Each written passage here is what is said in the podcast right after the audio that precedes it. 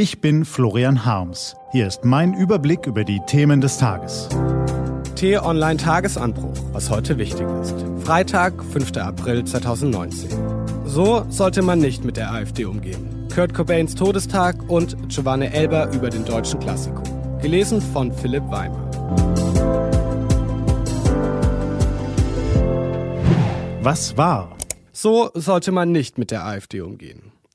Die AfD verdankt einen großen Teil ihrer Wahlerfolge der Tatsache, dass sie eine Protestpartei ist. Viele Bürger gaben ihr die Stimme, weil sie mit den anderen Parteien unzufrieden sind und diese abstrafen wollten. Dass sie in den Umfragen auch weiterhin gut dasteht, verdankt die AfD zu einem großen Teil der Tatsache, dass sie sich als Opfer geriert. Sie werde von den anderen Parteien verketzert und benachteiligt, so geht ihre Erzählung. Man kann darüber streiten, in welchem Maße dies tatsächlich zutrifft. Aber eines lässt sich nicht von der Hand weisen. Viele Vertreter der altgedienten Parteien tragen erheblich dazu bei, die AfD in ihrer Opferrolle zu bestätigen. Mariana Harder-Kühnel ist Juristin, macht sich für eine konservative, manche würden auch sagen reaktionäre Familienpolitik stark und vertritt als Abgeordnete im Bundestag einen hessischen Wahlkreis. Hier und da wird getuschelt, sie pflege Kontakte zum rechtsradikalen Umfeld von Björn Höcke. Aber ob das Fakten oder böswillige Gerüchte sind, wissen wir bislang nicht. Sie selbst gibt sich als moderat.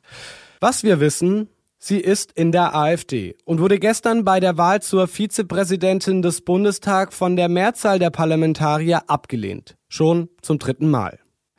Die deutschen Bürger wählen Politiker, damit diese ihnen im Parlament eine Stimme verleihen und sich für ihre Anliegen einsetzen. Damit sie das tun können, organisieren sich die Parteien in Fraktionen. Zu den Gepflogenheiten gehört es, dass jede Partei im Präsidium des Bundestages vertreten ist der größten Oppositionspartei, sollte man meinen, steht dort ein Vizepräsidentenposten zu. Jedenfalls, solange ihr Kandidat oder ihre Kandidatin keine extremistischen Positionen vertritt.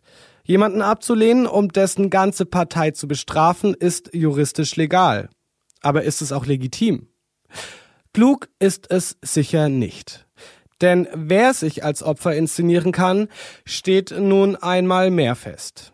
AfD-Parteichef Alexander Gauland hat sogleich damit begonnen. Wir sollen ausgegrenzt werden, schimpfte er und kündigte an, dass seine Fraktion ab jetzt in jeder Möglichkeit, die wir haben, bei jeder Möglichkeit einen Kandidaten, einen weiteren Kandidaten für den Vizepräsidenten des Bundestages aufstellen.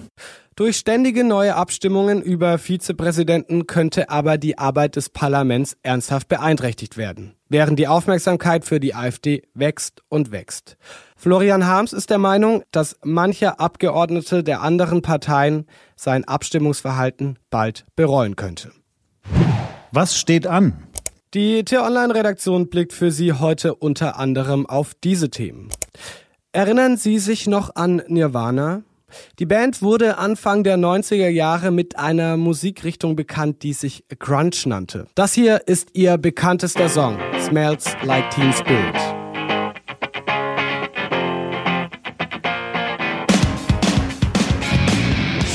Mit dem eroberte Nirvana die Welt im Sturzflug. Der Song avancierte zur Hymne einer ganzen Generation.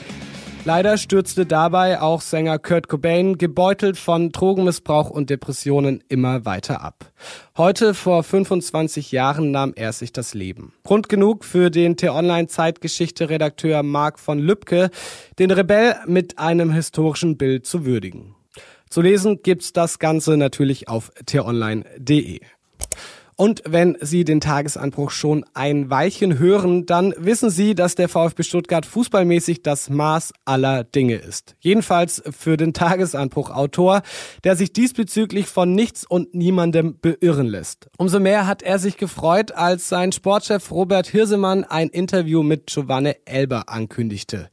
Dessen Zeit beim VfB ist zwar schon ein paar Jährchen her, aber worauf es in einem Topspiel ankommt, das kann der Giovanni immer noch astrein erklären. Schließlich hat er Champions League, DFB-Pokal und Deutsche Meisterschaft gewonnen. Stellen wir ihm also die wichtigste Fußballfrage dieser Woche. Wer gewinnt morgen den Bundesliga-Kracher zwischen Tabellenführer Borussia Dortmund und Rekordmeister Bayern München? Wenn Sie seine Antworten auf t-online.de lesen, werden Sie feststellen, der Giovanni hat's noch immer voll drauf. Diese und andere Nachrichten, Analysen, Interviews und Kolumnen gibt's den ganzen Tag auf t-online.de. Das war der T-Online-Tagesanbruch vom 5. April 2019. Produziert vom Online-Radio- und Podcast-Anbieter Detektor FM. Morgen gibt's den Tagesanbruch am Wochenende mit dem Rückblick auf die wichtigsten Themen der Woche und dem Ausblick auf das, was kommt. Das war der T-Online-Tagesanbruch für heute. Ich wünsche Ihnen einen frohen Freitag. Ihr Florian Harms.